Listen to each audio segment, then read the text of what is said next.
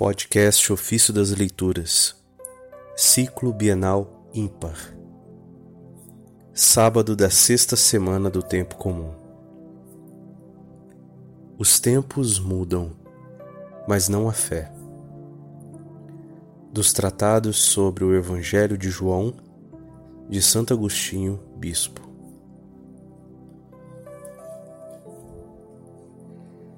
Antes da vinda de nosso Senhor Jesus Cristo, que se humilhou na carne, viveram os justos que creram em Cristo vindouro, assim como nós cremos no Cristo que veio. Mudaram os tempos, mas não a fé. Com os tempos, mudam também as palavras, que aparecem de forma diferente Som diferente tem as palavras vindouro e veio. Uma só fé, todavia, as reúne e cria uma continuidade entre aqueles que acreditaram em Cristo vindouro e aqueles que creem no Cristo que veio. Em tempos diferentes os vemos, porém, todos a entrarem pela única porta da fé, que é Cristo. Nós acreditamos que nosso Senhor Jesus Cristo nasceu da Virgem Maria, veio na carne, sofreu, ressuscitou e ascendeu ao céu. Todas essas coisas se cumpriram como sugerem os verbos conjugados no passado. Até os nossos pais, que acreditaram que Cristo nasceria, sofreria, ressuscitaria e ascenderia ao céu, estão em comunhão de fé conosco. A eles se refere o apóstolo quando afirma: animados pelo mesmo espírito de fé sobre o qual está escrito: Acreditei, por isso falei. Também nós acreditamos e por isso falamos. Isso está na segunda carta de Coríntios, capítulo 4, versículo 13. O profeta dissera: Acreditei, por isso falei. Salmo 116, 10. E o apóstolo, por sua vez, diz: Também nós acreditamos e por isso falamos. Mas para que tu saibas que a fé é única, considera o que ele mesmo diz. Animados pelo mesmo espírito de fé, também nós acreditamos.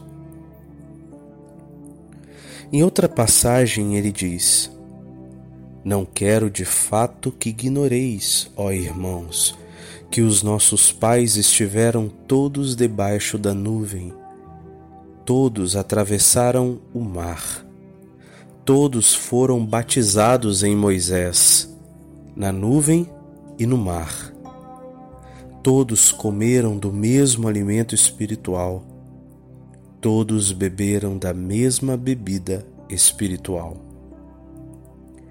Isso está na primeira carta de Coríntios, capítulo 10, versículo de 1 a 4. O mar vermelho é a figura do batismo. Moisés, que conduz Israel através do mar vermelho, é a figura de Cristo. O povo que atravessa são os crentes. A morte dos egípcios significa a abolição dos pecados. Através de sinais diferentes, é expressa a mesma fé. Com sinais diferentes, assim como com palavras diferentes porque as palavras mudam o som através dos tempos. Elas, todavia, nada mais são que sinais. São utilizadas para indicar, tirando o sentido das palavras, fica um som oco.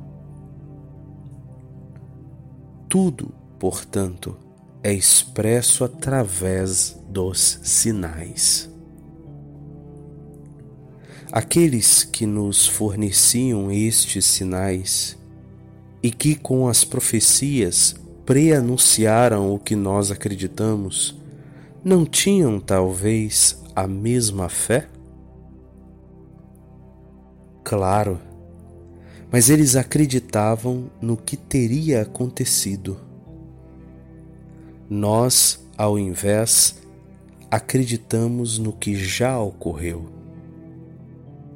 Por isso ele diz: beberam da mesma bebida espiritual, a mesma espiritualmente, não der certo materialmente. O que eles bebiam?